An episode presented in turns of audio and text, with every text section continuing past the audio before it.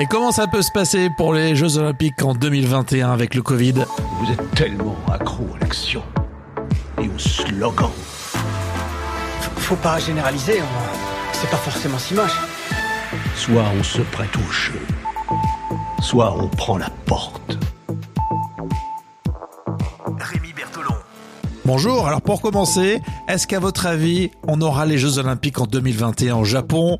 On a regardé France 24. C'est le message d'un optimisme euh, du président du, du comité international olympique, Thomas Bach. Alors ça c'est bon, il y aura des spectateurs a priori, on sait pas combien, le- les chiffres n'ont pas été annoncés, mais euh, il y aura du public pour euh, soutenir les sportifs. Il affirme que les Jeux au- auront lieu et surtout qu'il euh, est très confiant euh, et qu'il y ait eh bien des spectateurs Alors pourquoi il est confiant? Euh, fameux vaccin qui, euh, s'il arrivait comme euh, l'espère euh, Thomas Bach, eh bien au début de l'année prochaine pourrait faciliter euh, l'organisation euh, des Jeux. Alors ce qu'il faut savoir, c'est que les Japonais se font un petit peu de soucis.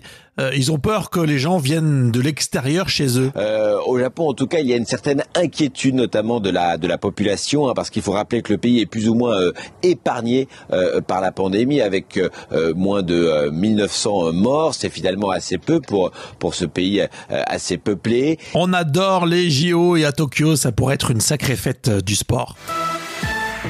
Euh, Dans l'épisode précédent, on parlait des discothèques en grande difficulté, fermées pour euh, cause sanitaire. Et en parallèle, il y a des soirées qui s'organisent totalement illégales. On a vu ça dans le 20h de France 2. de la musique et des dizaines de personnes agglutinées qui font la fête à l'intérieur de cette maison. La scène, publiée sur les réseaux sociaux, s'est déroulée hier soir dans ce pavillon de Joinville-le-Pont en banlieue parisienne. Une fête clandestine qui a réveillé tout le voisinage. On va refaire un petit replay là. Euh, j'ai pas entendu, ils sont malins ou pas ces gens?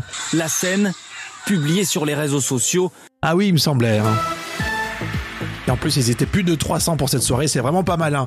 Euh, sur TMC quotidien, euh, il y avait une grande absente, Aya Nakamura. Juan, eh, Aya Nakamura, Juan Ouais, pardon, excusez-moi. J'adore, j'adore ce qu'elle fait. J'ai Ouais, tellement hâte bah, de la voir. Oui, euh, raté. raté. Raté, Juan, désolé. Hein. Mince. Bon, elle nous a planté. Aya Nakamura nous a planté, euh, pas euh, il y a 24 heures, non, il y a une, une heure, une demi-heure. Bon, elle nous a pas appelé non plus, hein, pour nous le dire en même temps. Re Aya Nakamura dans le 1945 sur M6 en flag sans masque. Parce que l'euphorie de la sortie du, de l'album vous a fait oublier tous les gestes barrières c'est vrai que j'ai été un peu, euh, j'ai pas été vigi- vigilante. C'est vrai que sur ce coup-là, mais j'étais tellement contente de, de préfêter euh, la sortie Ah oui. de Bon, c'est sûr, là sur la vidéo qu'on voit, elle danse bien, hein, elle fait une petite fête comme ça, mais il n'y a pas de masque. Oh my god Ouais, mais la prochaine fois, je ferai plus attention et je mettrai. Tout le monde mettra des masques. Oui, ou il n'y a pas de fête du tout, ça serait peut-être plus respectueux du confinement. Roselyne Bachelot, invitée par euh, Ruquier dans l'émission On est presque en direct sur euh, France 2. Euh, Dès que la situation sanitaire va le permettre, on va réouvrir On les a un espoir pour le 1er décembre. On- Aïe, allez hésite, allez hésite. Vous croisez les doigts. Mais oui, parce que ce, ce- ce- j'allais dire ce putain de... Mais je veux pas dire ça, c'est un gros mot. Et nous aussi, on était presque en direct. Merci euh, d'écouter le podcast, d'être abonné. Et euh, n'oubliez pas, nous sommes sur les assistants vocaux Google et Alexa. Passez une belle journée.